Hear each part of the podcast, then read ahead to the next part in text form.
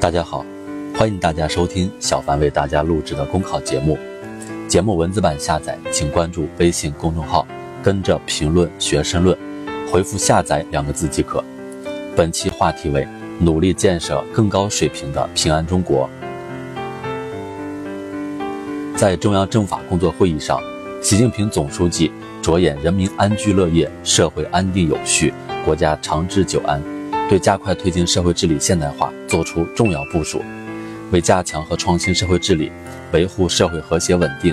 建设更高水平的平安中国指明了努力的方向和重要路径。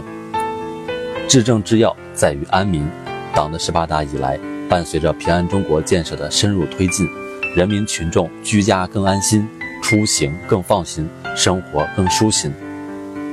平安中国成为一张亮丽的国家名片。中国成为世界上最有安全感的国家之一。与此同时，平安中国建设面临新形势，面对新挑战。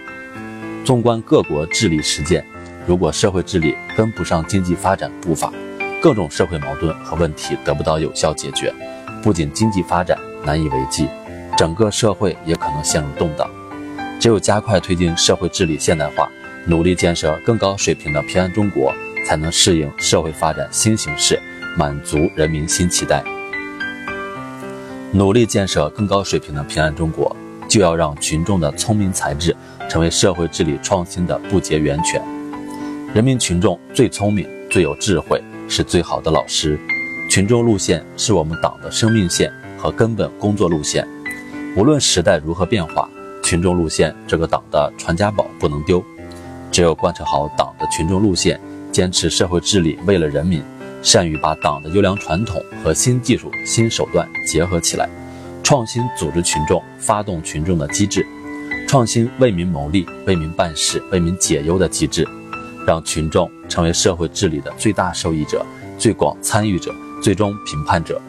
才能为加快推进社会治理现代化提供源源不断的智慧和动力支持。努力建设更高水平的平安中国，就要打造。共建、共治、共享的社会治理格局，共同建设、共同治理、共同享有，是我们党的重要治理理念，体现了我们党对社会治理规律认识的不断深化和精准把握。要善于把党的领导和我国社会主义制度的优势转化为社会治理的效能，完善党委领导、政府负责、社会协同、公众参与、法治保障的社会治理体制，提高社会治理社会化。法治化、智能化、专业化水平，要创新完善平安建设工作协调机制，统筹好政法系统和相关部门的资源力量，形成问题联治、工作联动、平安联创的良好局面。努力建设更高水平的平安中国，就要深入推进基层治理创新。小事不出村，大事不出镇，矛盾不上交。凤桥经验。依靠群众就地化解矛盾，最重要的成果和最鲜明的特色，就是实现自律和他律、刚性和柔性、治身和治心、人力和科技的相统一。其生命力在于基层治理的创新，社会治理的重心在基层，难点在基层，活力也在基层。